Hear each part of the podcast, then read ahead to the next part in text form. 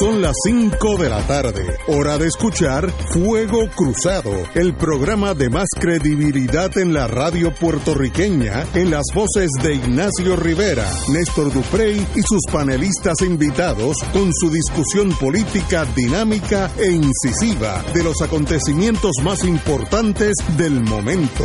Fuego Cruzado comienza ahora.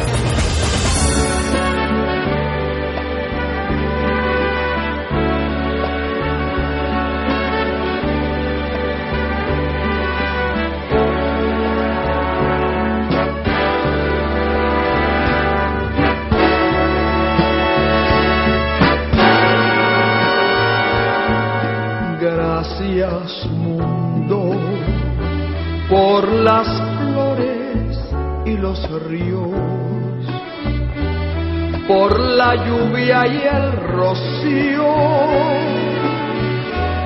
por el cielo y por el mar.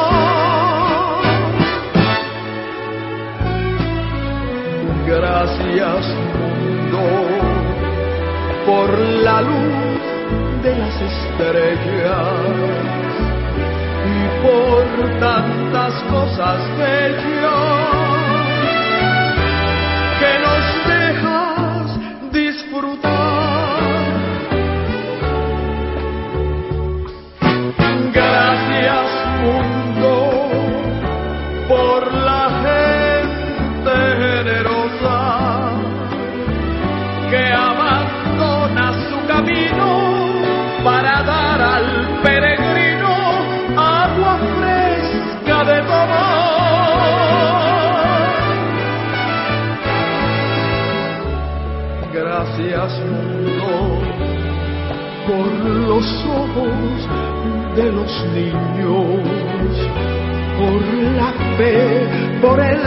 el cariño,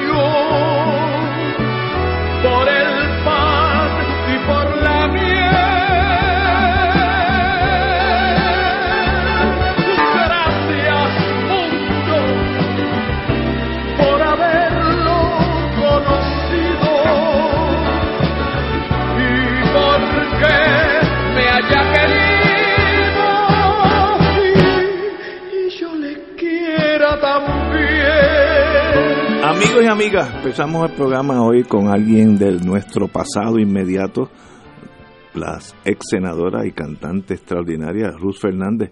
Yo como tuve la mayoría de esa juventud fuera de Puerto Rico, eh, en otros menesteres, eh, oyendo más a, a Risa Franklin que a Ruth Fernández, le paso el batón al compañero eh, aquí que sabe de historia y sabe de Ruth Fernández. Tal día como hoy, hace 100 años, el 23 Wow, de mayo 100 años. de 1919, en el barrio Bélgica de Ponce, nació la hija menor del matrimonio de don Santiago Fernández y doña Rosa María Cortada. Ruth Noemí Fernández Cortada, el alma de Puerto Rico hecha canción, la negra de Ponce, Ruth Fernández, una de las voces más bellas que ha dado el pentagrama musical puertorriqueño, hoy es su centenario. Y pues como a mí me gusta eh, de momento tomar desvíos musicales y deportivos de la tragedia política que vive el país, pues le pedí a los compañeros que comenzáramos el programa de hoy haciendo un justo homenaje a, a Ruth Fernández en su centenario. Eh, la trayectoria musical de Ruth Fernández es sencillamente extraordinaria. Fue reconocida en vida junto con eh, Libertad Lamarque como una de las cantantes eh, que más contribuyó a la unidad latinoamericana. Fue pionera, fue la primera cantante en ser eh, cantante principal de una orquesta en Puerto Rico. Fue la, la cantante principal de Mingo y sus Whoopi Kids, orquesta de Ponce y por muchos años fue eh, una de nuestras eh, voces más extraordinarias, grabó innumerables eh, discos de larga duración con la Orquesta Panamericana, dirigida por el maestro Lito Peña, que es el autor de la canción con la que quizás más se le conoce, Gracias Mundo. Eh, luego de su participación en el mundo musical, incursionó en la política, fue senadora del Partido Popular Democrático de 1973 a 1980. Eh, una personalidad fuerte, los que la conocieron, y un saludo y un abrazo a mi hermano Víctor Rivera Hernández, que sé que se lo está disfrutando, porque fue, Vitito fue un gran amigo de, de Ruth, gracias a él la conocí. Una mujer extraordinaria de carácter fuerte, eh, tuvo sus tropiezos, no hay que, negarlo, como, todo ser humano. Eh, luces y sombras. Tuvo luces y sombras, eh, pero en el, en el mundo musical sencillamente estamos hablando de una de las mejores eh, voces que ha dado que ha dado nuestra música y por lo menos yo no quise que pasara desapercibido su centenario en el día de hoy. Compañera. Pues yo no conocía a Ruth Fernández, mi mamá me habló de ella este, no, han dicho nada ustedes, yo creo que iban a decir no exageren. No, no, no, eh, no, estamos, a, veces en la vida es mejor el silencio. no, y, es verdad, yo, yo admiraba mucho a Doña Ruth, qué lindo cantaba esa señora. Y a mí una de las cosas que más me gustaba era que ella vivía orgullosa de su negritud. Y eso para mí es tan tan tan grande, ¿verdad? Que la gente vive orgulloso de lo que es, sobre todo a pesar de, del racismo, ¿no? Que existe en muchas partes del mundo y que en Puerto Rico también. Aquí también. Oh. Y no lo ocultaba. Yo recuerdo haberle escuchado en varias entrevistas señalar cómo fue víctima del racismo en Ponce particularmente cuando comenzó a cantar con la orquesta de, Domingo y su y su Whoopi Kids. Eh, Ruth Fernández también fue fue esposa de dos glorias, una del deporte y una del mundo musical. Eh, fue esposa de Juan Gilbe, destacado eh, pelotero de los Leones de Ponce. Fue lanzador de ese equipo que fue el rey del béisbol en la década de los 40 en Puerto Rico.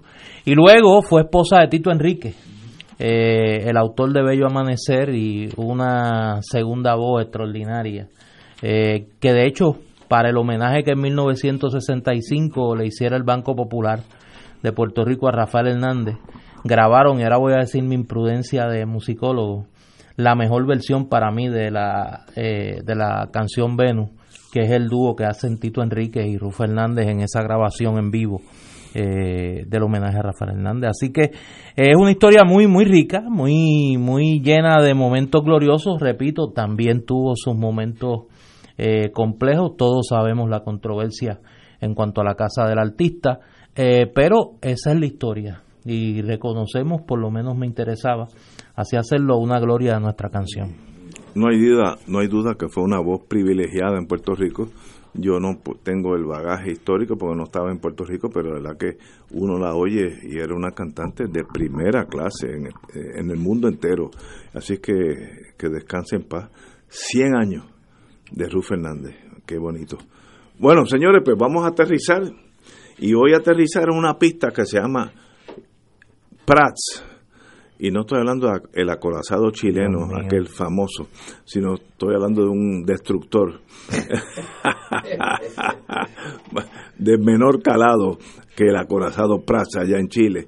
El señor Prats, candidato a la gobernación por el Partido Popular, partido mayoritario en Puerto Rico, así que hay que ponerle atención.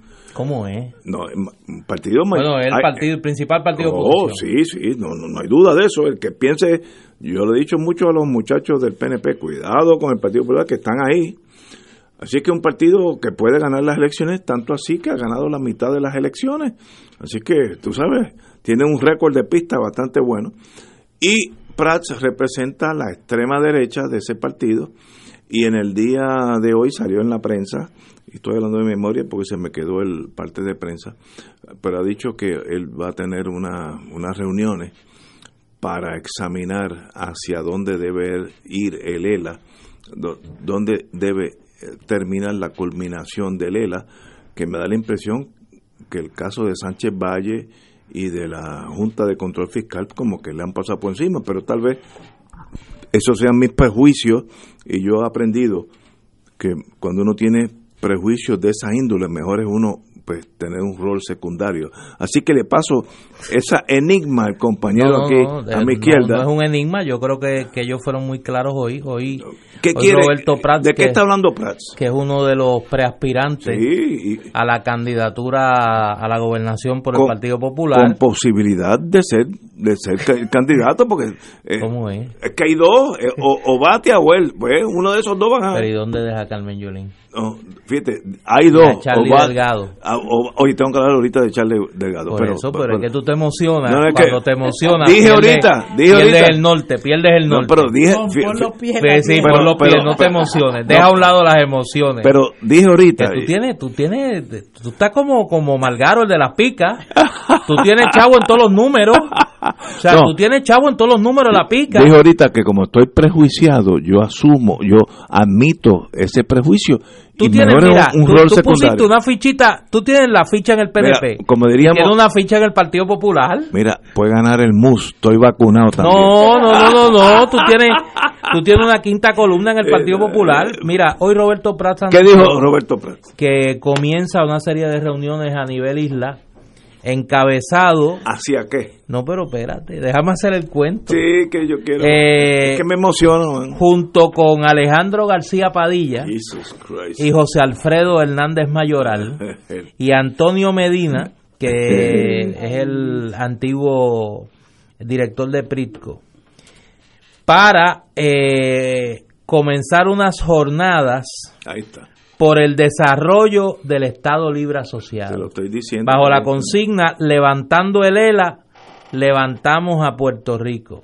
Su objetivo, una nueva ley de relaciones federales entre Puerto Rico y los Estados Pero- Unidos, anclada en la cláusula territorial de la Constitución de Estados Unidos, que eh, pretende establecer desde la cláusula territorial una relación basada en el respeto mutuo, la dignidad política, dice aquí, sin ambajes, y anclada en el ejercicio pleno de la autodeterminación del pueblo de Puerto Rico. Esto bajo la premisa de que por los pasados 30 años la estadidad ha fracasado como una opción para el pueblo de Puerto Rico y que lo importante ahora es, bueno, voy a citarlo a él porque quiero ser justo, Sí, sí. los tiempos de abandonar el Estado Libre Asociado se acabaron. Ay, bendito. Esa es la consigna. Eh, no se rían, estoy hablando en serio.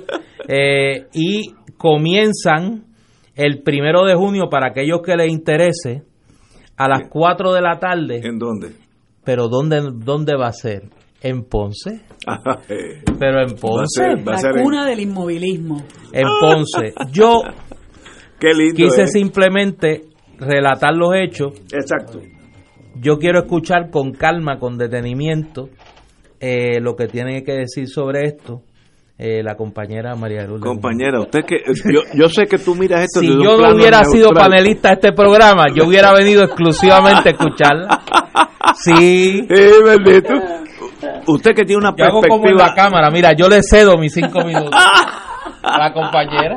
Mira, yo venía escuchando, yo había leído la noticia durante el día, pero lo escuché ahorita en una de las eh, estaciones. Eh, creo que fue una entrevista con, con el periodista Luis Penchi. Tú estás, te estás pareciendo a un amigo mío Ajá. que milita en el Partido Popular, que yo le digo que él tiene un estómago de acero. Porque hay que tener un estómago de acero para oírle esas cosas. Sí, pero, todavía. pero lo quería oír porque yo sabía que lo íbamos a hablar y lo quería escuchar de primera mano, porque lo que había hecho era leer lo que se recogió, que es precisamente lo que tú has resumido ahí.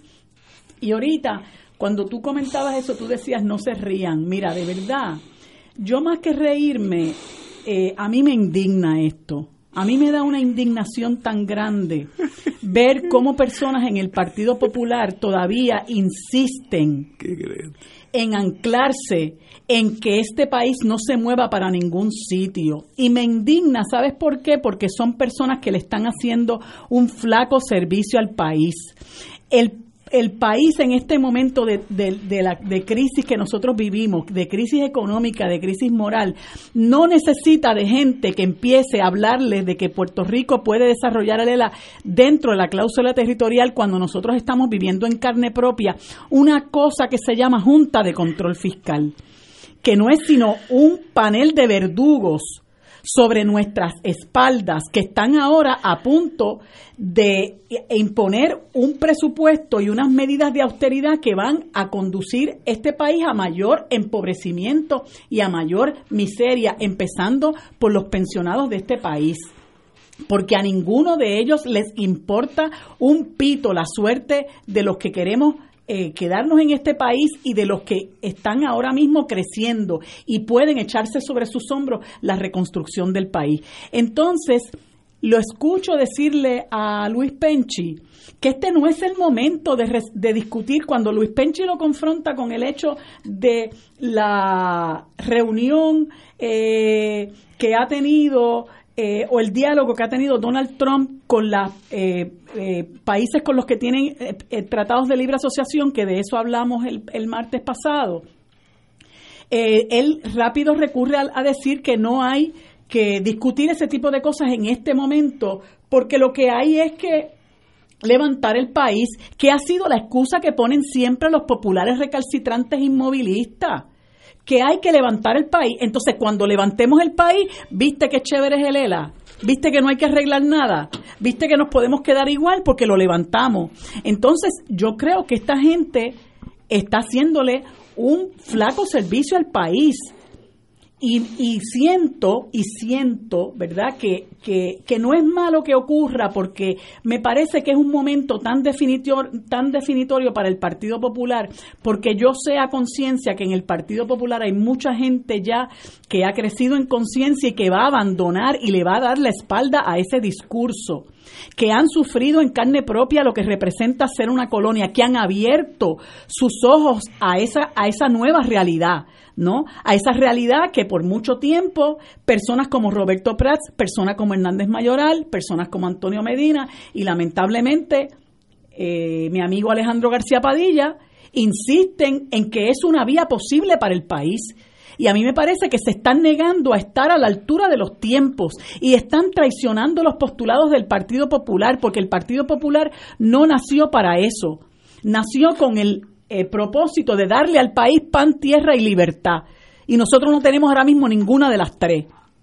Pero no tenemos ninguna de las tres porque luego de organizar, de crearse el ERA, que el ELA, que no era otra cosa que tratar de lavarle la cara a la burda colonia, ¿verdad? Que los, que los nacionalistas eh, eh, con sus propias vidas combatieron luego de que se luego de que se formalizara esa esa charada en la, en la Organización de Naciones Unidas que pasados casi 65 años de, de eso nosotros estamos viviendo una de nuestras peores crisis entonces, tener una persona que aspira a la presidencia, a la, a la, a la gobernación del país, decir, no hay que discutir asuntos de estatus en este momento, no tenemos que entrar en esa discusión, porque lo que tenemos es que levantar al país, lo que merece es que el pueblo popular lo rechace, porque los demás, pues obviamente lo hemos rechazado, no somos populares ni nos, ni nos interesa la vida y milagro de Roberto Prats. Pero yo quiero que Roberto Prats sea sincero con el país y le diga en un momento dado en que alguien tenga la osadía de preguntarle cómo Roberto Prats se ha enriquecido en la colonia, cómo Roberto Prats ha aprovechado el status quo, el presente estado de cosas para enriquecerse, que le diga al país los vínculos que tiene con vertederos que reciben cenizas de Guayama, con la venta del aeropuerto, con eh, empresas de seguros médicos, que le diga al país por qué él quiere que nosotros permanezcamos en la cláusula territorial, porque a él le ha convenido, porque él se ha enriquecido en este en este estatus, porque a él personalmente le conviene. Y no voy a hablar de los demás porque le tomaría mucho tiempo, pero cada uno tiene su historia también.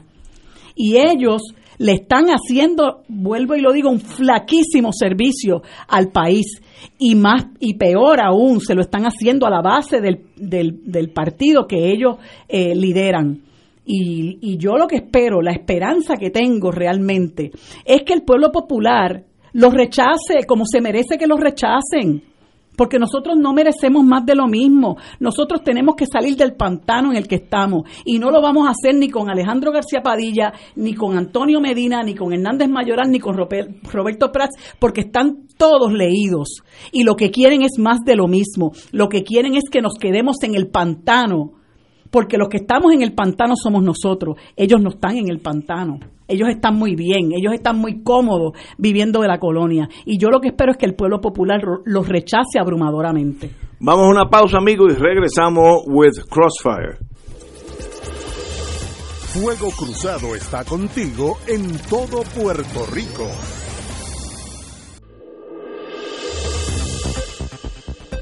Y ahora continúa Fuego Cruzado y compañeras, estamos hablando de lo que indicó el compañero y amigo, el señor Prats, licenciado Prats, a los efectos que espera tener una, una, una serie de reuniones para examinar cómo se puede mejorar, culminar el famoso ELA, desarrollar el ELA. Y bueno, pero tiene derecho constitucional a hacerlo. Así que bienvenido, compañero Prats. Compañero. Había un señor de nombre Hiro Onoda. ¿Quién es este, este señor maestro era un soldado japonés.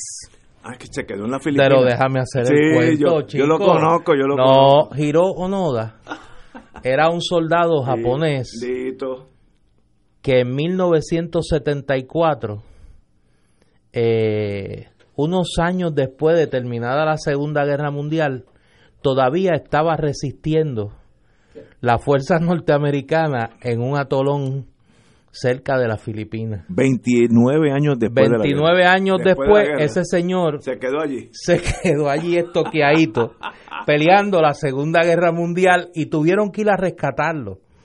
Un grupo de japoneses, de japoneses Mira, esto se acabó, encabezados por una estudiante universitaria que pasaron mucho trabajo convenciéndolo que la Segunda Guerra Mundial había terminado. a mí Roberto Pratt se me parece cada día más a este señor Girónoda. O sea, alguien tiene que hablarle y explicarle que el ELA se acabó. O sea, en el mundo de Roberto Prats no hay eliminación de las 936. En el mundo de Roberto Prats no hay junta de control fiscal. En el mundo de Roberto Prats no hay ley promesa. En el mundo de Roberto Prats no hay caso de US versus Sánchez Valle. Él está como Girón Oda, en una isla desierta peleando por el ELA. O sea, él se quedó con Muñoz subiendo la, la bandera el 25 de julio de 1952. Nada, nada ha pasado después de 1952 para él. La pregunta es, y ahora yo voy a tomar prestada la línea de la compañera amiga Marilu Guzmán y no voy a exhibir mi habitual escepticismo. Eh, por escuchar cosas como esa yo me fui del Partido Popular. A mí se me acabó la energía en el alma para escuchar esas barbaridades. Pero yo sé que en el Partido Popular hay mucha gente buena, hay mucha gente noble, hay mucha gente que sabe que Puerto Rico es una colonia hay mucha gente que sabe que por buena intención que tuviera la generación que encabezó Luis Muñoz Marín, aún partiendo de la premisa de que no sabían lo que se estaba, lo, lo que iba a pasar luego del proceso tan confuso, para ser generoso, de 1950 a 1952, entendían que los errores de ese proceso había que subsanarlos y que como dijo Luis Muñoz Marín en 1963 al congresista John P. Saylor, republicano de Pensilvania, cuando prácticamente le, recitó el récord congresional de 1950 de la aprobación de la ley 600 y le dijo, mire senador, si usted tiene razón, Puerto Rico es una colonia y si es una colonia tiene que dejar de serlo inmediatamente por el bien del pueblo de Puerto Rico y por el bien del nombre de los Estados Unidos. Luis Muñoz Marín, Antonio Fernández Cern, Roberto Sánchez Vilella, José Trias Monge, para mencionar solo cuatro, de personas que participaron en ese proceso, reconocían las carencias fundamentales del Estado Libre Asociado y, la, y lucharon durante su vida para tratar de superar esa condición indigna, con sus luces y sus sombras, con sus errores, con sus aciertos. Pero negar la realidad a ese nivel de escapismo es una irresponsabilidad. Y yo lo que me pregunto es, ¿hasta cuándo? Los buenos populares, las buenas populares, la gente que en ese partido sabe que Puerto Rico es una colonia, que saben que Puerto Rico necesita soberanía, poderes políticos para poder encauzar su desarrollo como pueblo, que saben que la Junta de Control Fiscal es un retroceso para el pueblo de Puerto Rico en su lucha por obtener libertades políticas, van a tolerar mentalidades como esa. Aquí hubo líderes del Partido Popular que fueron al Congreso de los Estados Unidos a abogar por la aprobación de la ley promesa y a buscar enmiendas a la ley promesa. Algunos que andan por ahí dándoselas de soberanistas, con unas convicciones bastante bien pagadas, con unas convicciones bastante bien pagadas, fueron por los pasillos del Congreso con otros consortes dentro del Partido Popular a buscar enmiendas a la ley promesa. Y ahora dicen que promesa es indigna. Y entonces la pregunta es, ¿hasta cuándo? ¿Hasta cuándo? ¿Qué más tiene que pasar para que ese liderato de gente buena, gente noble, gente que yo quiero mucho, gente que yo estimo, gente con la que comparto mucha de lo que debe ser la agenda de futuro para el pueblo de Puerto Rico, pero son prisioneros del pasado son prisioneros de un muerto político. Son, son prisioneros de un instrumento político que se agotó, que se agotó y que no tiene capacidad para renovarse, no se quiere renovar. Es prisionero de mentes como la de Roberto Prats y como la de Alejandro García Padilla y como la de José Alfredo Hernández Mayoral, amigos todos, pero que están profundamente equivocados de su visión del país y profundamente equivocados al entender que el pasado es el proyecto de futuro de este pueblo. No puede ser.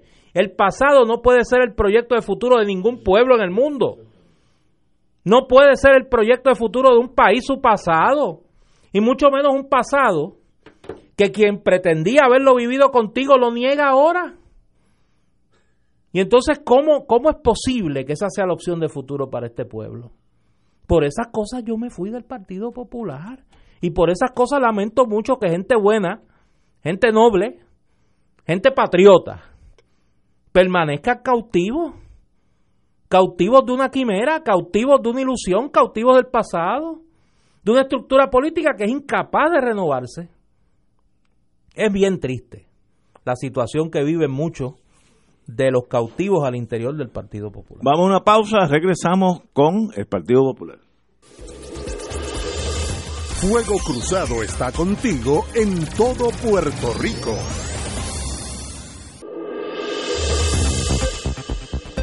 Y ahora continúa Fuego Cruzado.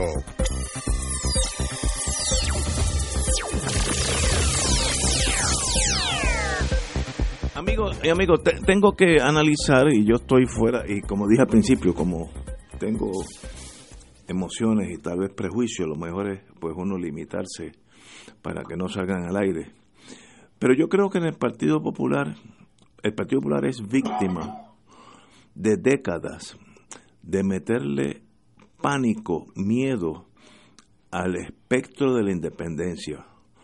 Y hay un cadre de populares que asumen que parten de la premisa que si tú mueves un poquito ese, ese movimiento hacia la izquierda, es la puerta a la independencia, es a Chávez, Fidel Castro, eh, etcétera, etcétera. Y por tanto, si tú tienes ese pánico a las alturas, lo mejor es nunca pegarte de la cama. Y entonces se quedan en el ELA como está, mejor es ser colonia, que es proamericana, a un, a, un, a un país independiente donde hay unos dictadores de izquierda y nos van a fusilar a todos. Y ese miedo que surgió dentro del Partido Popular clásico, cuando Muñoz era el jefe, criminalizaron la independencia. Y hay en el, en el ADN de muchos de nosotros, hay una visión que la izquierda es la muerte, el hambre. Yo me acuerdo cuando yo era nene, tendría 6, 7 años, eh, que una señora gritó en adjunta, eh, con si viene la independencia nos morimos de hambre. Eso yo lo oí a los 6, 7 años. Ese miedo está en esa jerarquía popular. Por tanto, mejor nos quedamos como eh, colonia al desnudo, como decía Galliza, que movernos a la izquierda donde vienen los monstruos de izquierda, el Che Guevara y toda esa gente. Eso está, eso prevalece en el en el Partido Popular, perdón, y, y es una realidad. Y estos muchachos es el último aleteo de esa generación de miedo, miedo a la independencia. Yo he tenido la ventaja, yo siempre he tenido suerte en la vida, que por razones de, de la historia, tropecé hace 25 años con Carlos Galliza yo pensaba al principio, eh, fue una generación bien tirante, yo pensaba que era un loco, Lenin o, Trotsky, eran gente así, y él, y él, pensaba lo mismo de mí, nos fuimos, nos fuimos enamorando a través de las décadas, y yo pude comprender el independentismo vía esos señores. Luego, aquí está Marilu Guzmán, que está a la, a la derecha mía, en el sentido físico, no en el sentido político. Ah, Pero conozco otra faceta de lo que es ser independentista. Pero estos muchachos nunca han tenido esa, ese, ese regalo de la vida y miran a la izquierda con miedo porque se lo introdujo el Partido Popular después del 52 cuando vino el ataque y todo Burundanga. No, no voy para atrás. Y esa dirección que es obsoleta, que es el último aleteo, como dirían en, en, en adjunta, el último aleteo, mientras esa gente esté ahí, no se mueven a la izquierda, pero, pero ni, ni, Ni tomados unas copas de vino hablan de independencia porque le tienen pánico. Por tanto, la única avenida es casi cruzar la frontera con el PNP. Y tú ves, si tú examinas lo que es, lo, no solamente lo que estos muchachos dicen, muchachos y muchachas, dicen, examina su estilo de vida. Son más americanos que la mayoría de los PNP examina no lo dicen, cómo viven, qué hacen, dónde visitan, eh, cuáles son sus vacaciones, dónde van, qué carros tienen, dónde viven, son más de derecha que la mayoría del PNP. Pues hay dos partidos de derecha, uno Bonafide, que no se esconde, y otro solapado que tiene que inventarse toda esta eh, ideología compleja para decir no nos muevan, nos quedamos en la colonia al desnudo y es mejor estar colonizado en, el centro derecha que jugarnos la izquierda, que ahí está Marilu que nos va a fusilar a todos. No, no, no, no, yo lo sé, pero no te estoy diciendo los miedos. Yo conozco a Marilu, Marilu, mira, ve un gatito aquí, cuando salimos de aquí, ¿qué ha pasado? Ella se lo, se lo llevaría para su casa, así de frágil, de, no frágil, no, de, de bonita es por dentro. Pero ese independentismo, estos muchachos no lo conocen. Conocen a Che Guevara, los fusilamientos de, en Cuba, y, eh, Stalin, toda esa cosa. Sí, porque eso no tiene cura. Parte de la estrategia es la demonización, eso es lo que ha pasado. ¿Qué sucedió? Mira, hoy esta mañana yo me puse a mirar en, en la red social Twitter, hay un, un usuario que se llama José y yo lo leo y lo sigo. Y ese muchacho se ha dado la tarea de poner en Twitter todo lo que ocurre y ha ocurrido con el independentismo a lo largo del siglo XX particularmente. Eh, y si la gente se, se pusiera a ver eso con detenimiento, vería la cantidad de actos represivos de las que hemos sido víctimas los independentistas. Yo afortunadamente no he sufrido lo que han sufrido muchos, muchos, muchos otros, pero que es algo que no se equipara con ningún otro sector eh, político del país. Y si la gente viera, mire los, mira los bombazos a claridad, eh, los tiroteos, cuando mataron a Charbonnier en, en, en, en, Mayagüez, las bombas que pusieron en el colegio de abogados, la masacre de Ponce, la masacre de Río Piedra, los encarcelamientos, eh, cuando mataron al hijo de Maribras Chagui y por ahí, bueno, la lista es tan y tan y tan y tan larga eh, y esa represión obviamente se queda en la mente de la gente y la gente obviamente se aterra, no quieren que a ellos les pase eso. Cuando ya tú no puedes recurrir a esa represión física, eh, al asesinato, a la desaparición, a la tortura, al encarcelamiento, como se hacía descaradamente en la primera eh, mitad del siglo XX, pues ya tú has hecho un trabajo, ya la inteligencia, eh, las agencias de seguridad de los Estados Unidos ya han hecho un trabajo, indudablemente, ¿no? Eh, y entonces lo otro es pues comenzar la demonización. Sacan eh, eh, ejemplos de aquí y ejemplos de allá y ves, son unos comunistas, son castristas, son chavistas, son terroristas, esto, lo otro. Y entonces nos meten a todos en el mismo saco y llegan al punto de incluir ahí gente que tiene una visión liberal pero que para nada del mundo son ni castristas, ni terroristas, ni chavistas, ni maduristas, ni socialistas, ni comunistas como Yulín, ¿verdad?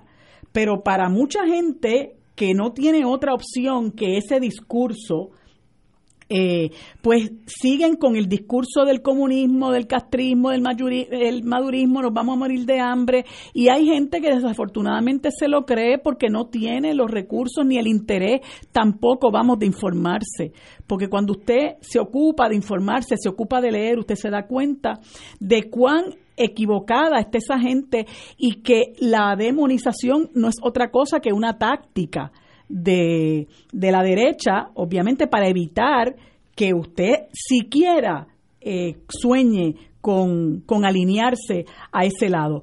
Pero en el camino se dan estas personas que le sirven al, al, imperio, que le sirven al amo, que le sirven al poder este colonial y que por haberle servido, pues son retribuidos y se sienten cómodos y están cómodos y se disocian del resto de la gente. Y estas personas del diálogo eh, para, para, para eh, eh, resucitar a Lela, pues son personas que viven cómodas en la colonia. Arañe, arañe un poquito y usted averiguará que viven cómodas en la colonia. A esa gente no le importa, a, a, a Roberto Prats no le importa la miseria que viven nuestros viejos en el país. A Roberto Prats no le importa la gente sin techo. ¿Cuándo ha hablado Roberto Prats en favor de las 30 mil familias que no tienen techo? ¿Qué ha hecho Roberto Prats para buscar la manera de que aquí se, se detenga la emigración? ¿Qué ha hecho Roberto Prats en contra de las aseguradoras, que son un grupo de mercenarios que interfieren en el tratamiento médico, que se meten en el juicio clínico, que se meten con las, con las recomendaciones de los profesionales de la salud? ¿Para qué? Para para garantizar una ganancia y lo que sobre, entonces yo se lo doy a los pacientes. ¿Qué ha hecho Roberto Prats para intervenir con eso? ¿Qué ha hecho Roberto Prats en favor de la Universidad de Puerto Rico, en contra de los desmanes de la Junta de Control Fiscal? ¿Qué ha hecho Roberto Prats con las barbaridades que están ocurriendo ahora mismo en Vieque? Que no tienen un hospital, que su única escuela vocacional está cerrada. ¿Qué ha hecho Roberto Prats con relación a eso? ¿Qué ha hecho Hernández Mayoral? Vamos. No han hecho nada porque ellos viven cómodos y están totalmente disociados del resto de la gente, de los ciudadanos, ciudadanos y ciudadanas de a pie que estamos sufriendo la realidad de este país, que es una realidad de miseria, que es una realidad de desesperanza.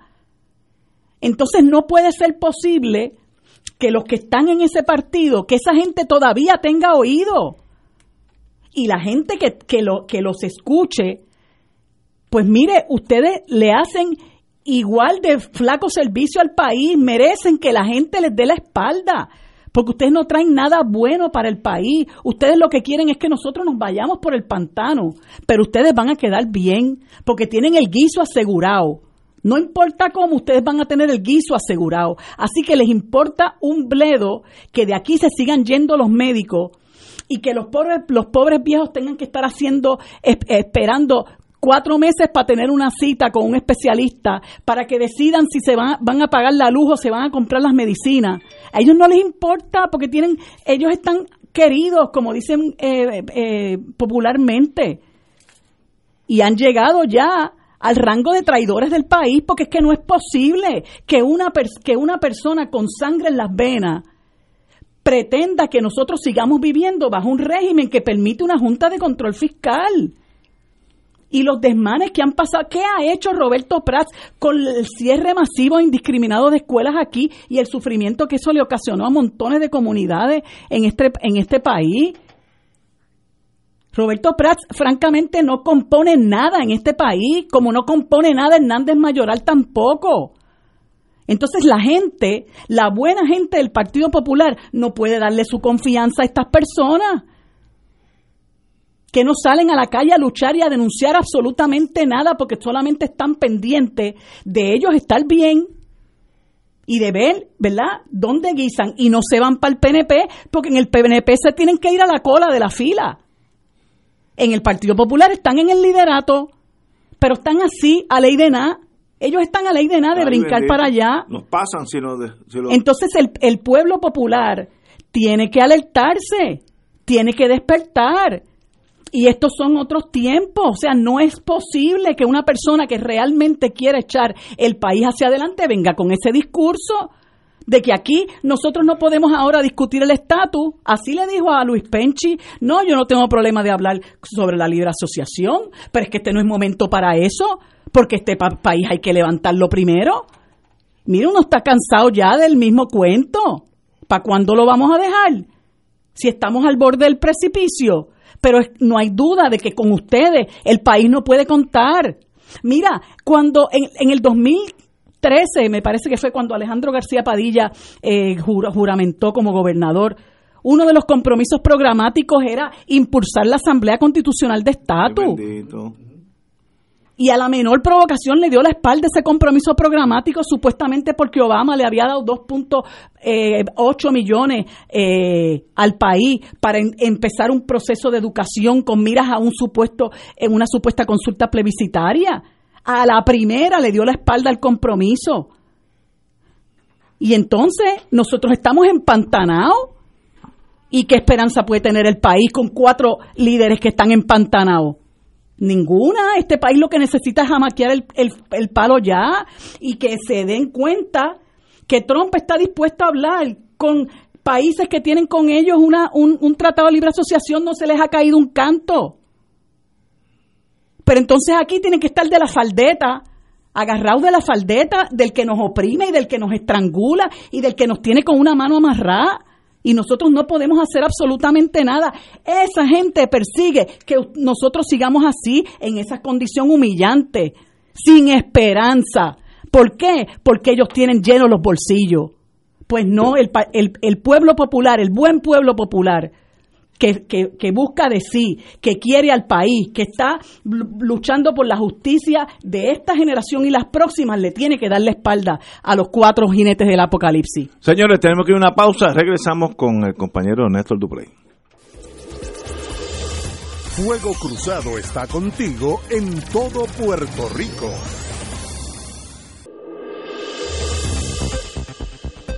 Y ahora continúa Fuego Cruzado.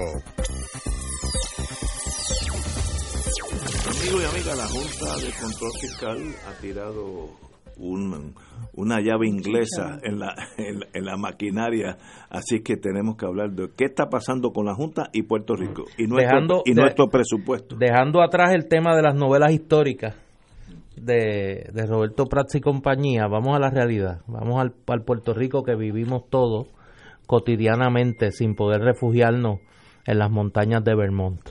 Eh, la Junta de Control Fiscal acaba de rechazar menos de 24 horas después que el gobernador presentara su presupuesto enmendado, eh, el mismo, al señalar que el presupuesto no es consistente con el plan fiscal. De acuerdo a la nota que publica el periódico El Vocero, dice que entre otras cosas está incompleto, le falta detalles y documentación, y supera los gastos establecidos por la Junta, particularmente en las áreas de educación, Comisión Estatal de Elecciones y los municipios. Este sería el segundo borrador de presupuesto que rechaza la Junta de Control Fiscal. Yo me imagino que el próximo paso será que la legislatura actuará sobre este presupuesto y la Junta, como ha hecho en los pasados dos años fiscales, aprobará el que va a entrar en vigor el, primero de julio, seguro.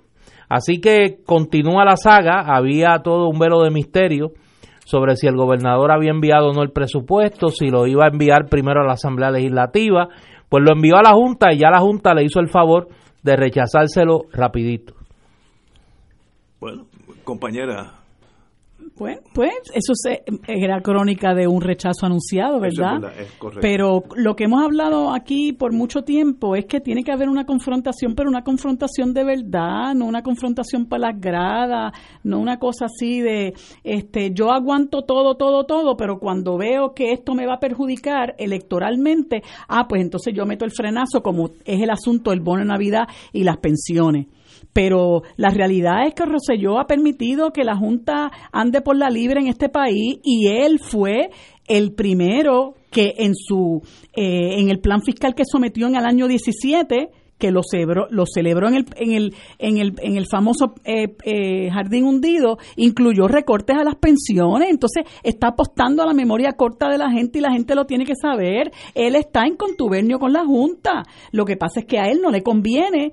Esto de las pensiones es algo que a él le va a costar electoralmente hablando. Y él sabe que lo del bono de Navidad también, porque aquí la gente eh, eh, necesita de cuanto mínimo ingreso tiene para poder subsistir y esos son dos asuntos que le pueden costar muy caro. Entonces ahora para eso, ¿verdad? Pues eh, saca pecho y le dice a la gente que se una a él. Pero ¿cuánto tiempo lleva el país tirándose a la calle y luchando? Y él lo que hace es tirarle la, la fuerza de choque a la gente encima. O sea, ya nosotros no podemos, tenemos que empezar a mirar a los que realmente le hablan por los dos lados de la boca la gente, pero que es todo pura hipocresía y que lo que hay detrás de esos discursos es la, la conveniencia personal. Rosselló es uno que ha contribuido a la precarización de la vida en este país. Y ahora mismo hay un descalabro en el sistema de educación y no ha dicho absolutamente nada sobre las barbaridades y los desmanes en los que incurrió Julia Keller, que salió espepita de aquí él no ha dicho absolutamente nada sobre ese descalabro, porque él es cómplice de eso también, como es cómplice de muchas de las cosas que pasan en el país. Mira, ahora mismo tienen una página eh, eh, para el portal del, del, del gobierno se han agenciado 88 millones, el tope del contrato de una compañía que se llama CGI Technologies canadiense, 88 millones para un portal de la página del para el para el para la página web del gobierno para garantizar transparencia. Pero si este ha sido el gobierno que más, más lo han tenido que demandar precisamente para exigir transparencia. Ahora la, la, amiga Ingrid, Ingrid, Ingrid Vila los tuvo que demandar, tuvo que demandar a la Autoridad de Energía Eléctrica para averiguar los pormenores de la privatización, espacios abiertos, el Centro de Periodismo Investigativo. ¿Cuántas organizaciones no han tenido que demandar el gobierno precisamente para reclamar transparencia? Entonces se gastan firman un contrato con un tope de 88 millones de dólares para hacer un portal de, de en la, página, para hacer la página web del gobierno. Hombre, le, le, le, faltan el respeto en la, a, la gente. Y entonces lo único que la gente puede, la gente tiene que dejar de ser el punching bag de estos politiqueros.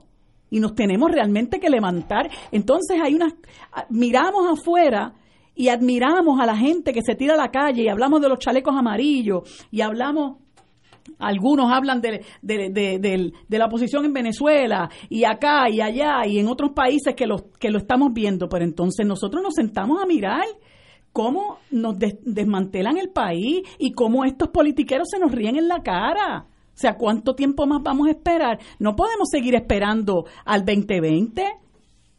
El poder hay que demostrarlo diariamente y hay que demostrarle a esta gente que el que manda es el, es el pueblo pero ellos están, son tan conscientes de que nosotros les hemos entregado el, poder en bandeja de plata y le hemos dado un cheque en blanco que hacen cuanto desmán pueden hacer en la cara de la gente, compran los drones a, a 500 pesos y después cuál es la defensa. Ah, los populares también lo hicieron.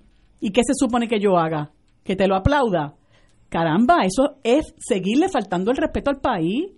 Señores, vamos a una pausa, son las 6 de la tarde y regresamos with Crossfire. Fuego Cruzado está contigo en todo Puerto Rico.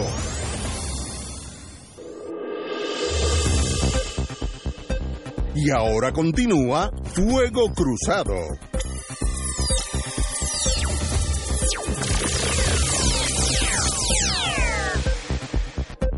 Back in the US of A. Compañero, Yo, cuando yo era chiquito, me gustaba la lucha libre, tengo que admitirlo. Yo era fanático de la superestrella de la lucha libre. Y veía, sí, y veía a Riquín Sánchez cómo entrevistaba a los luchadores y con sus traducciones bastante sí, eh, folclórica, bastante folclórica. Y cómo le rajaban semanalmente la frente a Carlitos Colón. Y le rompían la misma silla encima. Y venía Barrabás, yo era fanático de Barrabás eh, eh, me parece Barrabás, el de la lucha el de la lucha libre no no no no no no no Barrabás el de la lucha libre eh, tenía un lenguaje bastante claro para hablar de las cosas no Eh, así que esta lucha a mí se me parece esta pelea de de Rosselló y la Junta a la superestrella de la lucha libre. O sea, ya uno sabe lo que va a pasar. O sea, aquí el malo de la película es la Junta. Y la Junta ha decidido asumir el rol, ese rol, y el gobernador Es el bueno. es el bueno. Al final, lo que va a pasar es lo que ha pasado en los otros dos años fiscales.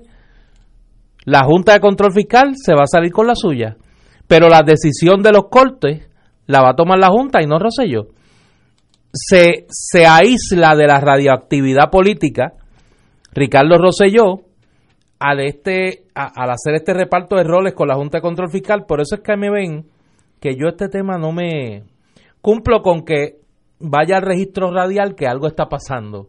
Pero yo este cuento de la pelea de la Junta y el gobernador no me lo, no me lo como. Ahora, yo tengo una pregunta hace tiempo y como eh, el bufete extendido y los demás grupos de asesores que tienen Fuego Cruzado son tan talentosos, yo voy a hacer una pregunta al aire, a ver si alguien me la puede contestar con, con datos.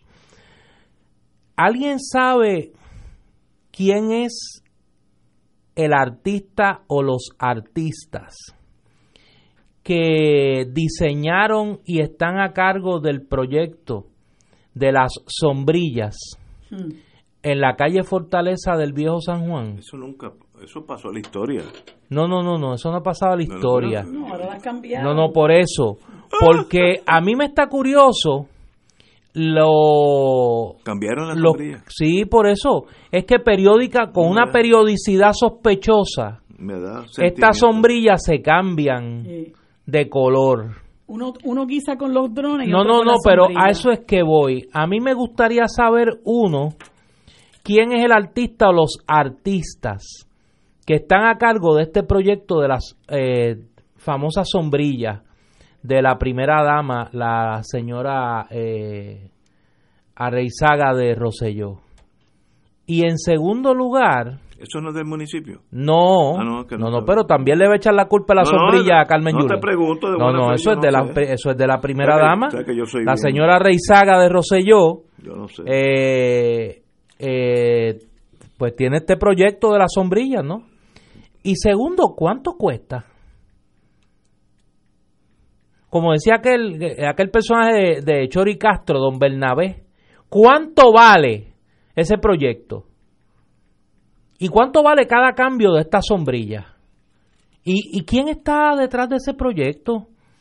Porque me parece que dentro de lo, lo- ahora que la palabra esta que se ha puesto de moda, lo chulo, dentro de lo chulo del proyecto, para alguna gente, sería bueno saber quién es el que está detrás de este proyecto. Porque esa sombrilla, como diría doña Evelyn, allá en Cagua, no se ponen solas. Las sombrillas no se ponen solas. Alguien las puso y alguien las pone. Alguien las cambia y alguien cobra por todo eso. ¿Quién? ¿Quién es? ¿O quiénes son? Si alguien sabe, pues ya sabe a dónde escribir. O me puede comunicar eso. Pero sería bueno que alguien lo averiguara. Porque nos quedamos deslumbrados con los colorcitos de la sombrilla y nadie se pregunta ¿Quién está detrás de ese proyecto?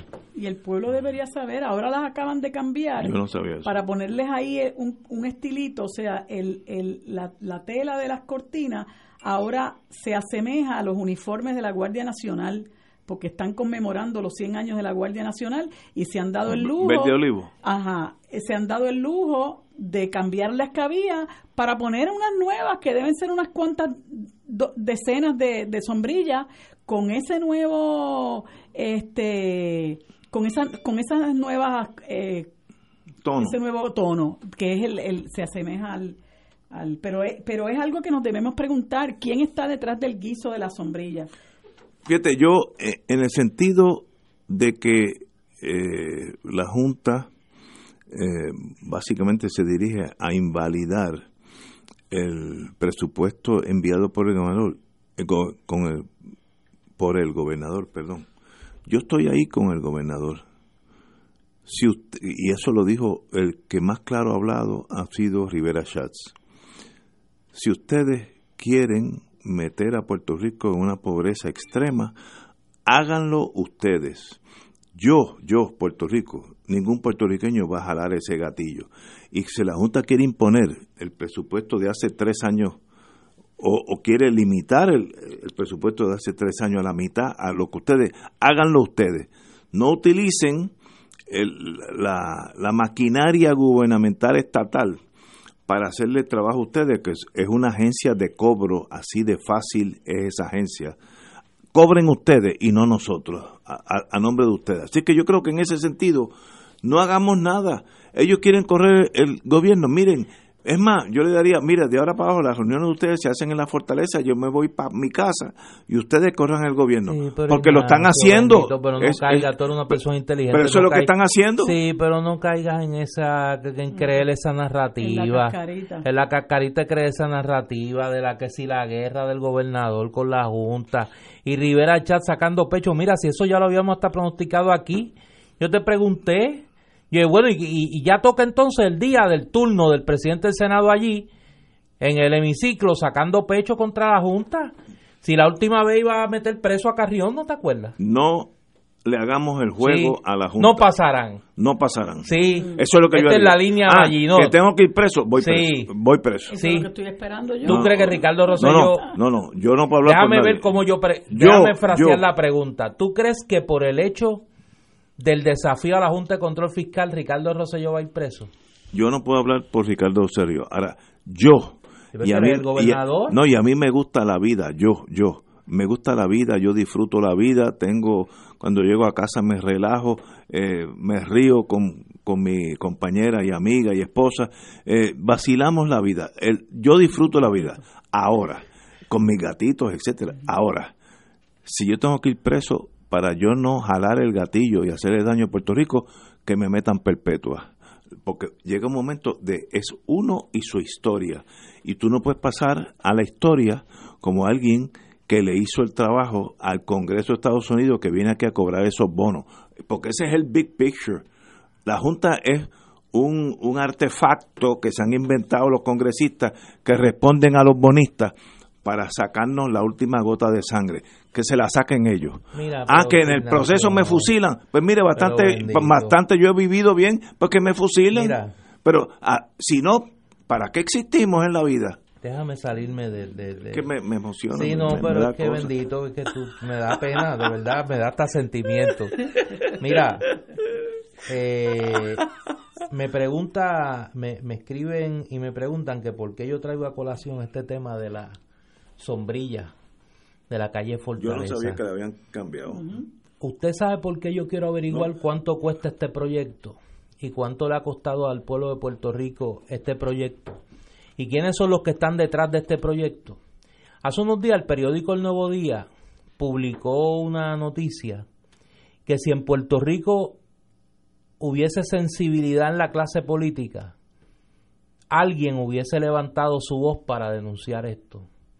Todavía hoy, a punto de comenzar la temporada de huracanes del año 2019, hay 30.000 familias que están viviendo con toldos como techos en su residencia. 30.000 familias.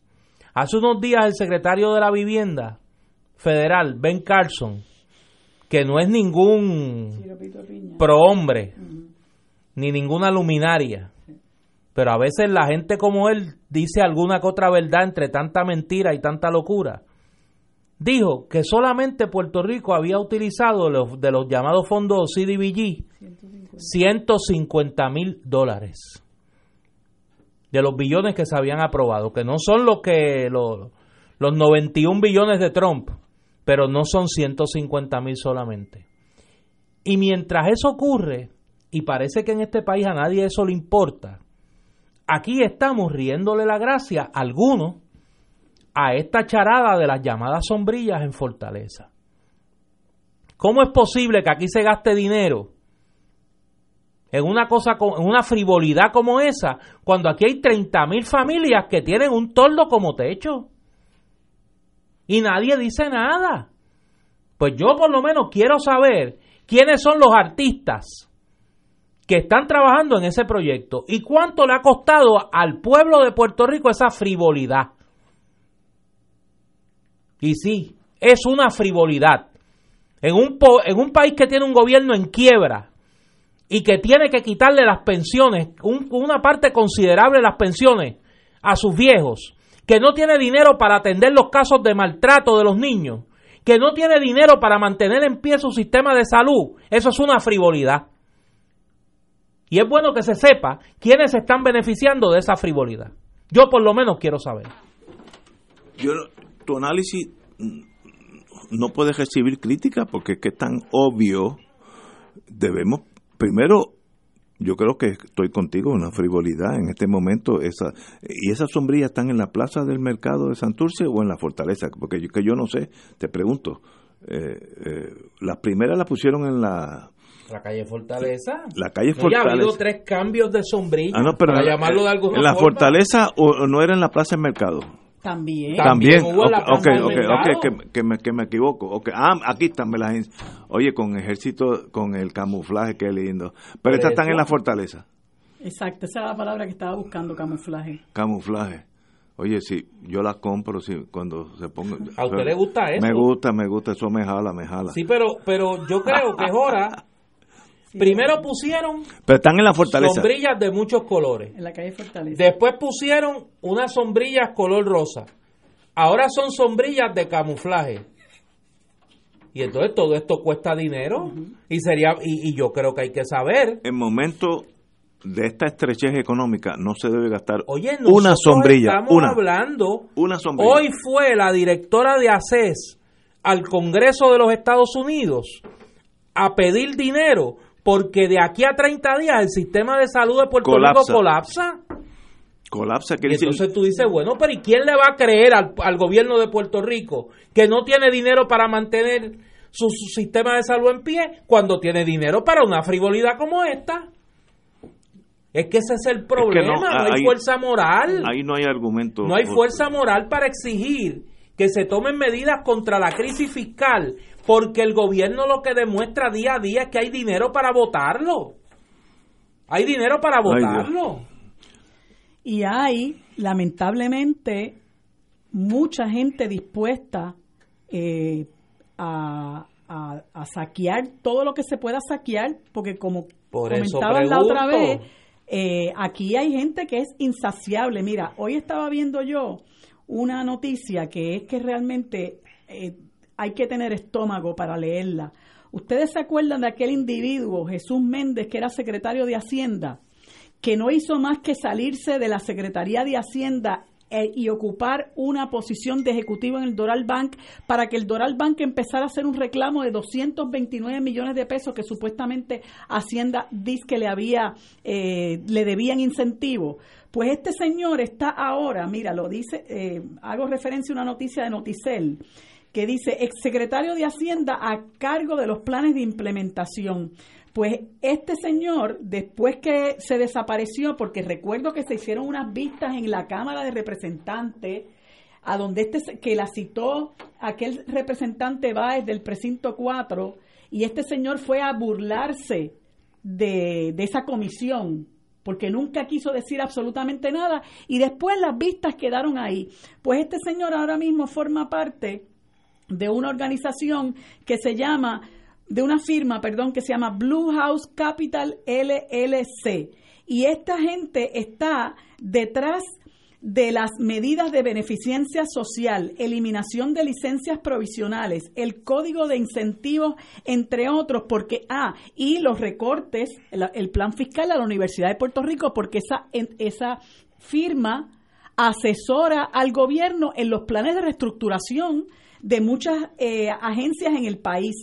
Y entre las agencias, entre los acuerdos que tiene esta agencia Blue House Capital, aparece interviniendo en los planes fiscales de la Autoridad de Transporte Integrado, el Departamento de Transportación y Obras Públicas, la Administración de Servicios Generales, el Instituto de Cultura Puertorriqueña, la Oficina del Comisionado de Instituciones Financieras, la Universidad de Puerto Rico, la Comisión de Seguridad en el Tránsito, la Administración de la Industria, el Deporte Hípico y el Departamento de Corrección y Rehabilitación. La firma de consultoría ha acumulado 3.2 millones en siete contratos con el gobierno desde octubre de 2016 y al momento mantiene dos contratos vigentes con la Compañía de Fomento Industrial para continuar la revisión de las leyes de incentivos económicos, el Código de Incentivos y con la Autoridad de Asesoría Financiera y, agencia, y, agencia, y agencia Fiscal. O sea que esto, detrás de todas esas medidas de austeridad que ustedes ven, que está implementando el gobierno en los diferentes planes fiscales de las agencias, está none other que Jesús Méndez, el que en un momento dado, en, el, en el traqueteo este de la puerta giratoria, llega a un acuerdo con nebuloso con Doral y cuando se va como secretario de Hacienda y cuando se va para Doral, entonces empieza a requerirle al Departamento de Hacienda que le pague los 229 millones de pesos. Acuerdo que afortunadamente después de ser avalado por el Tribunal de Instancia de San Juan aquí, el Tribunal Apelativo lo paró porque la verdad que era una cosa descarada, pues mírenlo, ahí está. Hablando de gente insaciable.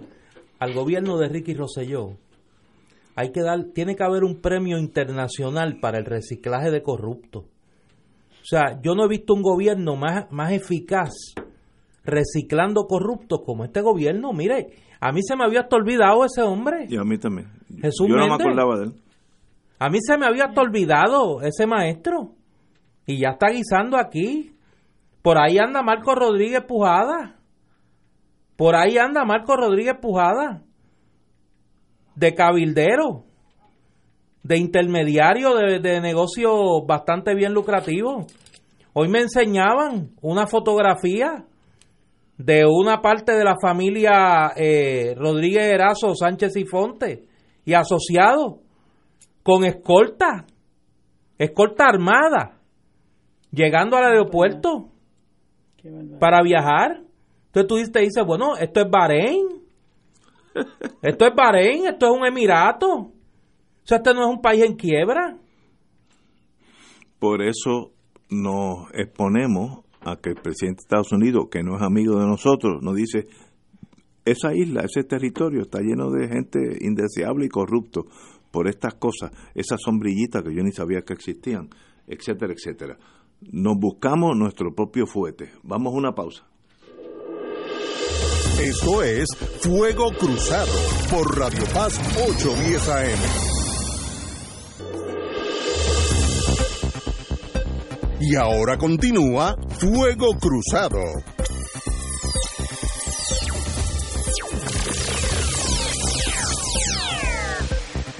Regresamos, Boys and Girls de Fuego Cruzado, compañero Don Néstor. Sí, es que me envían aquí el calendario de actividades de Librería El Candil en Ponce para este fin de semana y como la mayoría de los fines de semana la oferta es muy variada, hay prácticamente de todo. Este sábado a las 10 y 30 de la mañana hay un taller de violín eh, notas. Primavera, no, taller de violín notas, eh, tiene a cargo un recital de violín primavera. Eso es el sábado a las 10 y 30 de la mañana. Si yo no tuviera clase, me tiraba para allá, pues me gusta el violín. A la una de la tarde se presenta el libro Crónicas de un confinamiento abierto, la historia del automóvil y las carreteras en Puerto Rico y cómo ello ha definido la sociedad actual, los estacionamientos, los tapones y los peatones, etcétera, eh, escrito por mi maestro y amigo, el doctor Rubén Dávila Santiago. Esto es el sábado a la una. A las tres de la tarde se presenta el libro La historia de la General Cigar Dutuado de eh, don Roberto Rivera y Díaz. Y a las cinco y treinta de la tarde va a estar eh, el amigo Dani Rivera en un diálogo sobre la danza con, con el propósito de buscar alternativas para mantener vivo este género musical. Y el domingo, todo esto era sábado, el domingo a la una de la tarde se presenta el libro Hostos, un niño pensador de Idelisa Ríos Maldonado. Es una publicación de la editorial del Instituto de Cultura puertorriqueña, que es una biografía para niños del prócer Eugenio María de Hostos. Así que hay de todo, oferta musical, tres presentaciones de libro y un conversatorio eh, conducido por el amigo eh, Dani Rivera sobre el tema de la danza. Eso es este fin de semana en El Candil en Ponce.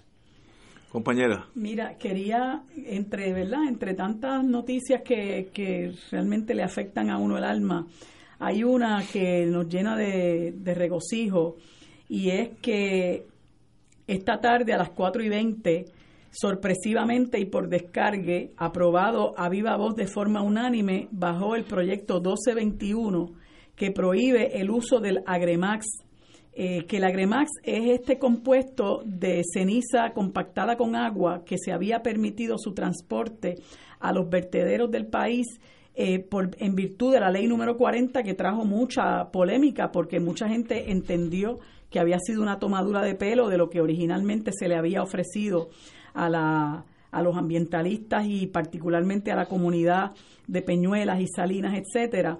Eh, ese proyecto 1221 eh, avaló que se enmiende la polémica Ley 40 para que se prohíba en todas las vías, terrenos y vertederos del país el depósito y disposición de cenizas de carbón, incluyendo cualquier mezcla de estos residuos. O sea que se cierra la posibilidad a que se, vayan, se, se recurra a estas excepciones que contemplaba la anterior eh, ley 40. Por lo tanto, la carbonera AES no podrá recurrir a su combinación de cenizas hidratadas que denominaba comercialmente como Agremax para solidificar desperdicios líquidos o crear cubiertas en sistemas de relleno sanitario en la isla para proyectos de construcción ni rellenos para carreteras. Eh, pasa ahora este proyecto a la Cámara de Representantes, este, donde esperamos que no pase lo que ocurrió con la resolución eh, propuesta por el senador Juan Dalmau, eh, que proponía quitarle eh, presupuesto a la Junta, que se aprobó unánimemente en el Senado, pero entonces no corrió la misma suerte en la Cámara. Esperamos que, esperemos que en la Cámara este proyecto sí se apruebe. Esas son buenas noticias, así que la esta carbonera, como yo le llamo, tendrá que seguir enviando creo que Florida encontró un lugar que lo están Eso enviando. Es lo triste. allá, allá los floridenses. Allá también están sí, pero allá ellos. Pero que no se queden aquí. Eh, pero buenas noticias. Bueno, oye, yo tengo que decir algo antes de la pausa, porque la vida da unos regalos a veces. Yo ayer, como ustedes saben, yo salgo aquí a las 7. A eso de las 7 y 20, 7 y 25 a más tardar, estoy ya en casa Llego y noto que hay una reunión en el, piso de, recreación de mi condominio y por, por de esas curiosidades que tiene uno, pues digo, ¿qué están haciendo aquí? Y entro y está eh, Charlie Delgado, alcalde de Isabela, allí, y yo pues entré porque me lo conozco de lejito, pero lo conozco, y estaba hablándole a un grupo de condómines sobre sus aspiraciones a la gobernación por el Partido Popular y yo me, me senté por la disciplina de este programa, porque si no, pues yo no tengo vela en ese entierro. Pero cuasi periodista al fin, me quedé allí. Me impresionó muchísimo Charlie Delgado. Yo esperaba un alcalde clásico de hablar de los trámites de la basura, los buenos que son ellos, los malos que son el Partido Nuevo, esa cosa clásica eh, de, los, de, los, de los políticos de barricada. Me estuvo un hombre que se puede separar de lo inmediato y hablar de problemas de educación, el problema de salud del eh, de Puerto Rico, el problema con la policía. Estuvo como una hora hablando, eh, algunas interrupciones por algunos condómines, y me impresionó mucho, quiero decirlo, porque de verdad considero que debemos traerlo aquí, una persona que hasta anoche, pues para mí era el alcalde de Isabel, a punto, vale la pena un hombre de mucho más profundidad de lo que yo pensaba. Oye, la verdad que si no es Roberto Prats, es Charlie Delgado el que te va a llevar a ti al Partido Popular. No, Partido Pero es que tú vas a mirar. No, no, yo te veo, te veo el 25 de julio en Arroyo. No. Tú vas a terminar el 25 de julio en Arroyo Tú puedes estar seguro que jamás... Y para alimentar la esquizofrenia con una bandera americana. Así, que sí. entonces hay problema. Ustedes pueden estar seguros que jamás, jamás en mi vida yo votaré por nada popular. Ahora te digo que fue una experiencia. Yo esperaba. Pero que tú, tú, yo esperaba lo peor. No, yo esperaba lo peor. de, unos líderes del Partido Popular. Son gente buena y, y si tengo que decir. Pero es que, son algunos. no, depende la, la, yo no la colindancia. ¿Cuán cerca estén de la colindancia?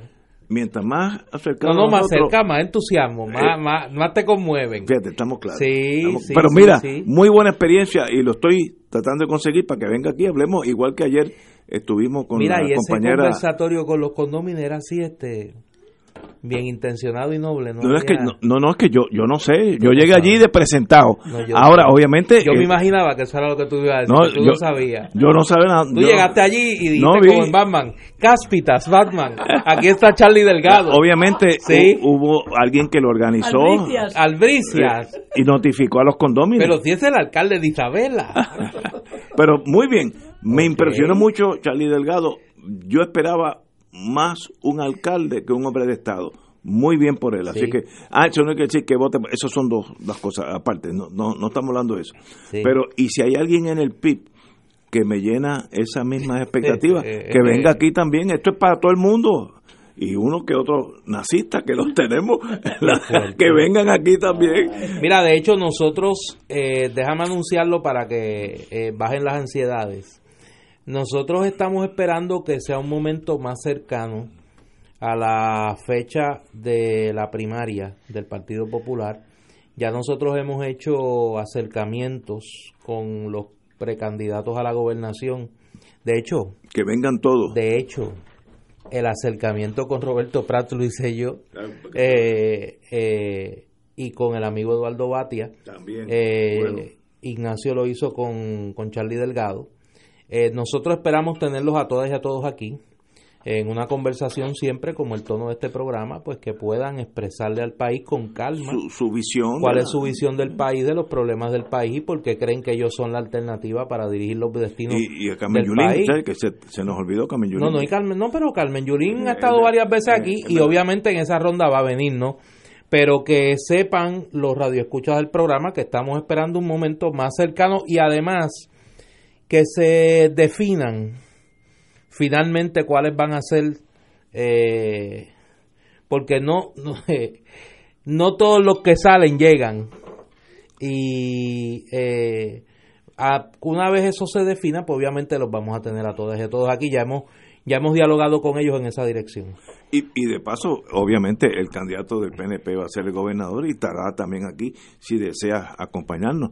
Eh, porque este, este foro no puede ser un tambor de una tribu, tiene que ser tres tambores o cuatro tambores de, los, de todos los que vengan aquí, que el pueblo decida quiénes le gustan o no. O sea, yo en eso ya yo tengo mis creencias, pero pero qué bueno que leer y escuchar a todas las otras versiones y si tienen algo bueno, pues uno pues lo puede copiar. O sea, no no no hay si aspiran a la gobernación es porque creen que tienen algo bueno que aportarle al país. señores, Regresamos en unos minutos with Crossfire. Fuego Cruzado está contigo en todo Puerto Rico.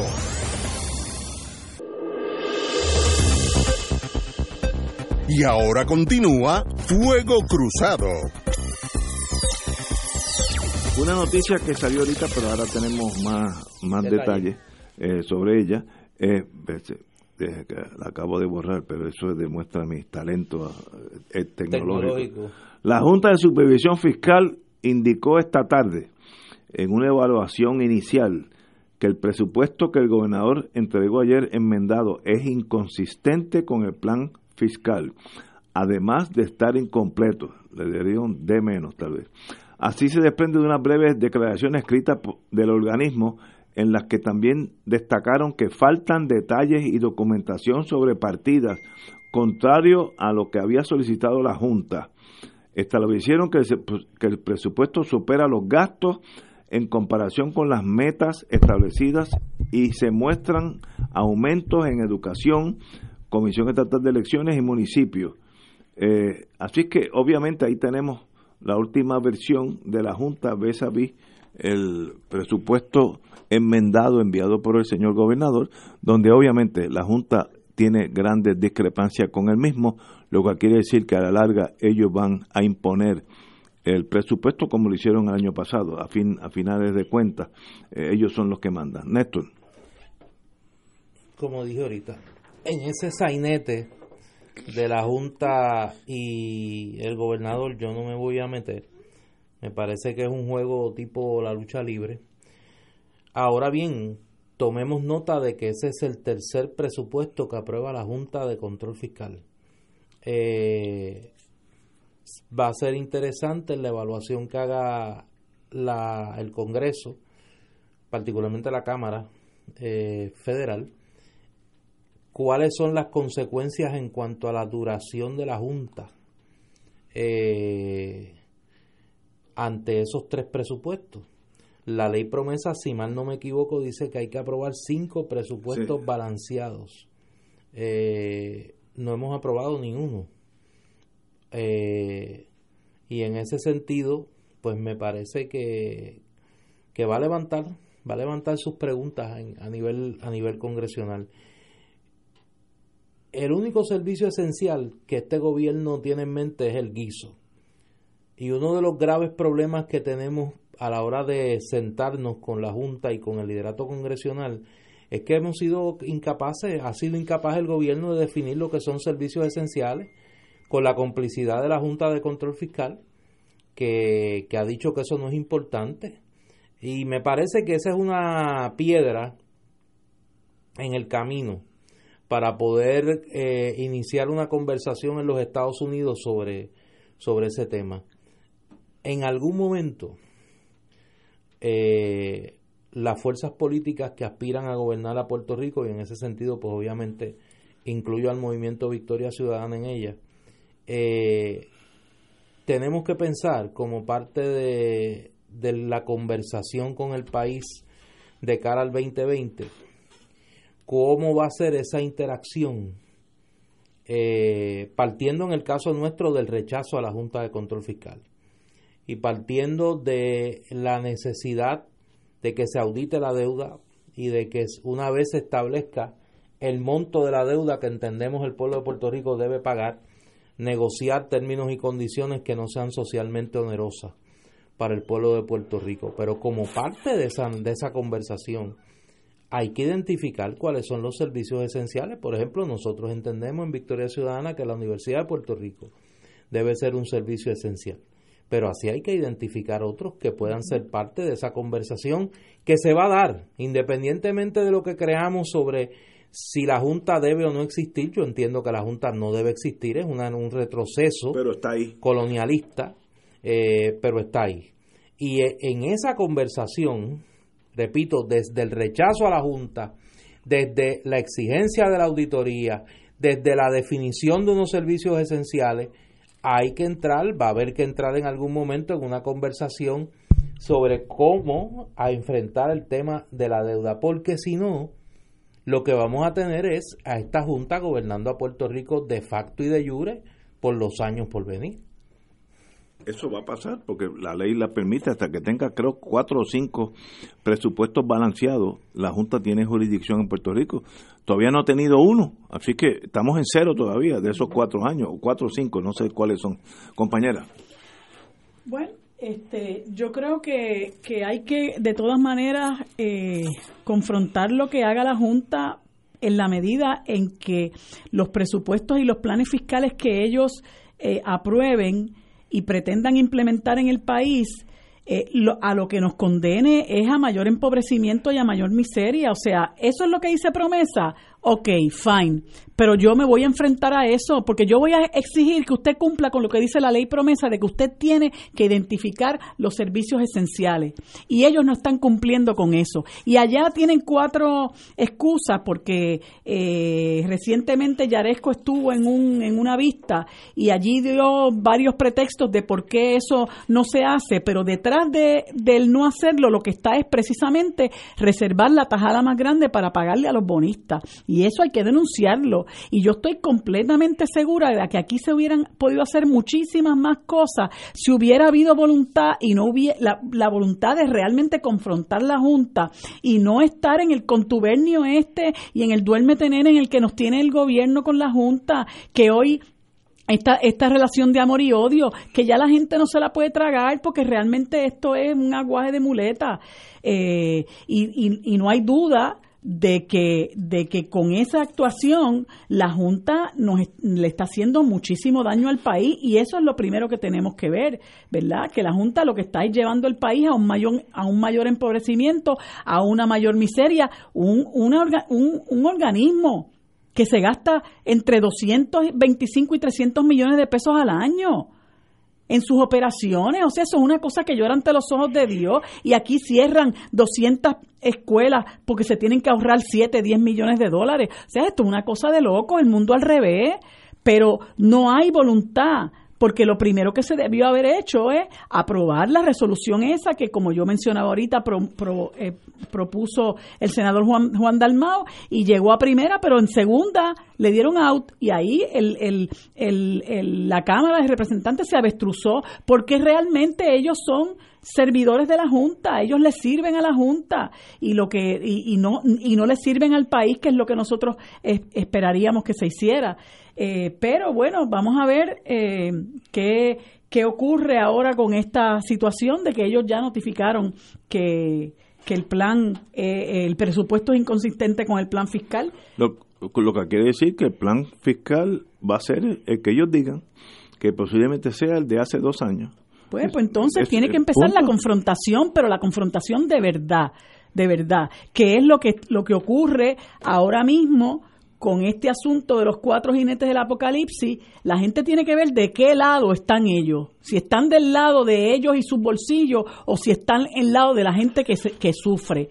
La gente tiene que ver también, el resto del país tiene que ver de qué lado realmente está el gobierno. Si está del lado del, del pueblo y está dispuesto realmente a una confrontación genuina o si todo es para las gradas que, bueno, todo tiende a indicar que es para las gradas, pero la gente tiene que crear conciencia de, de, que, de, de, qué lado está cada cual. Aquellos que pretenden representarse o que se representan a sí mismos como, como líderes del país o que dicen representar a unos sectores, miren, el, el pueblo tiene que mirar si realmente me están o no me están representando y de una vez eh, quitarles la confianza y, y, salir de ellos de la forma en que, en que pueda, ¿verdad? La forma que usted quiera, que usualmente la gente lo que hace es votar, pero no podemos seguir dándole un cheque en blanco a los líderes de, de, los partidos mayoritarios que a la hora de la verdad lo que hacen es velar por sus propios intereses. Yo creo que yo voy a adelantar un pensamiento que llevo algún tiempo dándole vuelta en mi cabeza.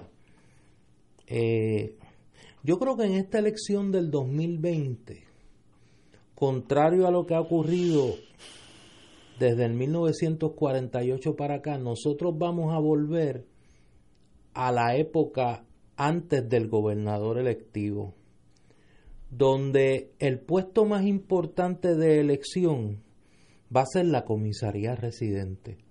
Hasta 1948 que Puerto Rico tuvo la oportunidad de elegir por primera vez al gobernador, el puesto de mayor importancia era la comisaría residente. De hecho, en él muere Luis Muñoz Rivera, eh, el, primer gran dirigente político del siglo XX, ¿no? que viene ejerciendo ese liderato desde el siglo XIX. Y a mí me parece que en Puerto Rico tenemos que tener una conversación sobre cuál va a ser el planteamiento que se le va a hacer a los Estados Unidos, al gobierno permanente de los Estados Unidos, a los actores políticos en Estados Unidos sobre cómo nosotros vamos a reconfigurar, luego de esta experiencia de los pasados cinco años, la relación entre Puerto Rico y los Estados Unidos. Y aquí yo creo que van a haber tres visiones. Una visión del pasado como modelo, que es la visión de los preaspirantes a la comisaría residente del Partido Popular, que están peleándose la herencia de Rafael Hernández Colón al interior del Partido Popular. La fantasía como modelo, que es eh, la posición de la comisionada residente que lleva eh, dos años, tres años peleando por una fantasía. O sea, eh, está como los programas estos cantando por un sueño.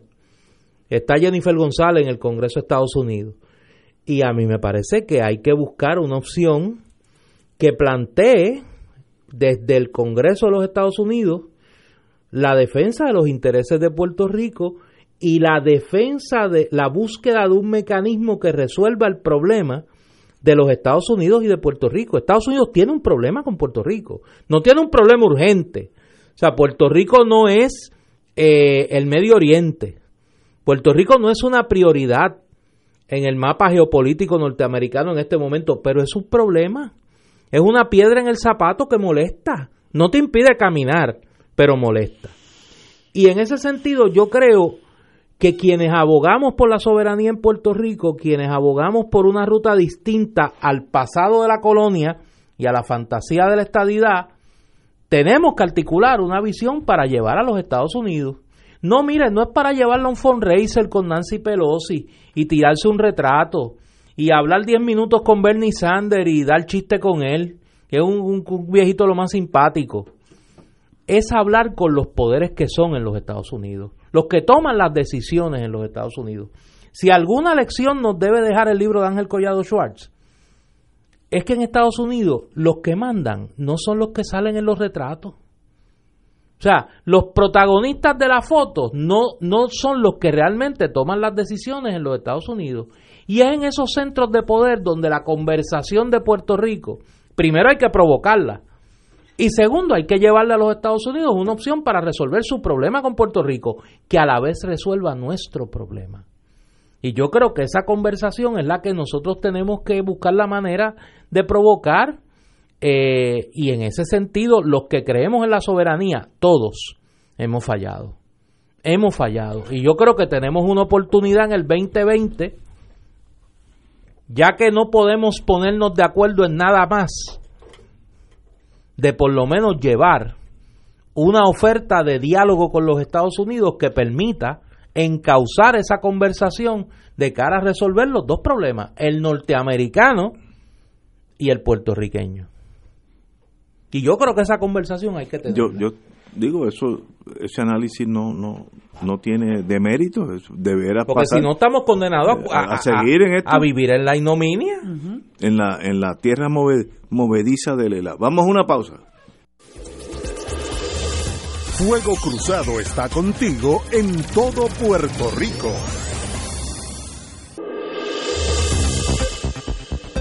Y ahora continúa Fuego Cruzado.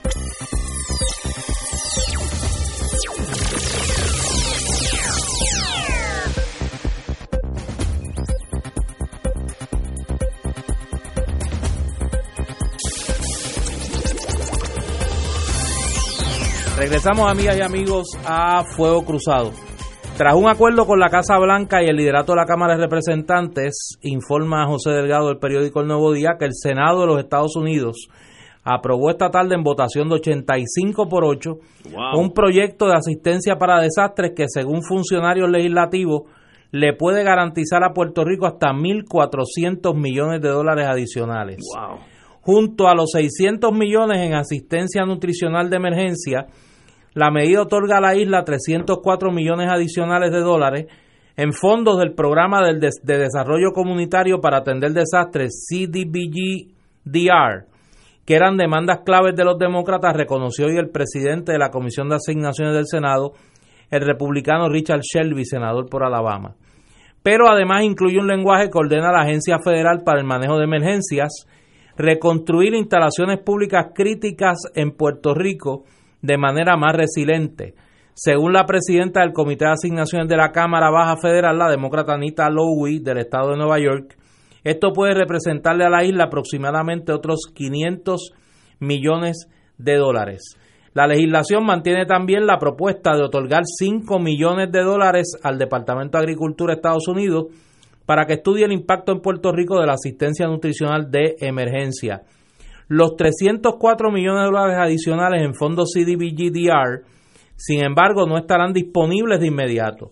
La legislación indica que no se entregarán hasta que Puerto Rico logre un acuerdo sobre las obras permanentes que financiará FEMA bajo la sección 428, un procedimiento que no se completará por lo menos hasta octubre la legislación incluye además lenguaje que ordena publicar en 90 días los requisitos de las subvenciones de fondos de mitigación CDBG-DR.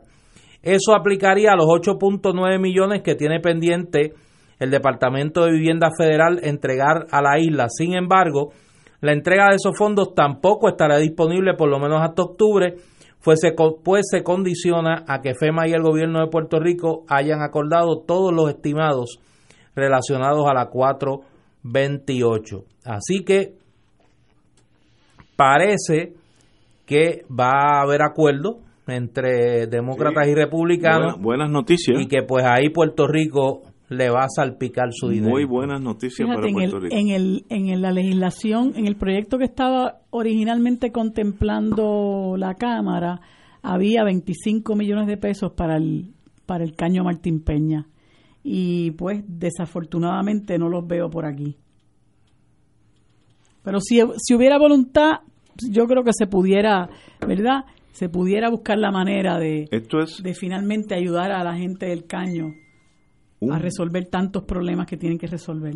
Un billón cuatro mil cuatrocientos millones adicionales. Eso es eso es más de lo que muchos países hacen en el año entero. eso es un montón. Como decían los picapiedras, machacantes. Sí, eso está bueno. y parece que se logró el, o sea, por lo que se dice, se con los demócratas. Sí, y se logró el acuerdo después de convencer a Trump de que descartara su insistencia en obtener fondos relacionados a la frontera de México.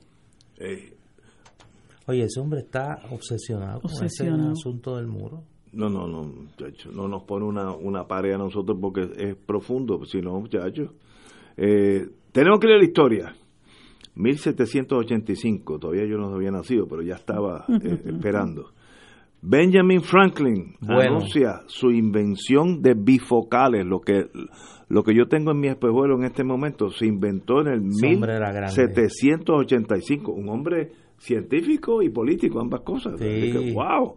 Eh, Oye, 1813, ya yo estaba dando bandazo.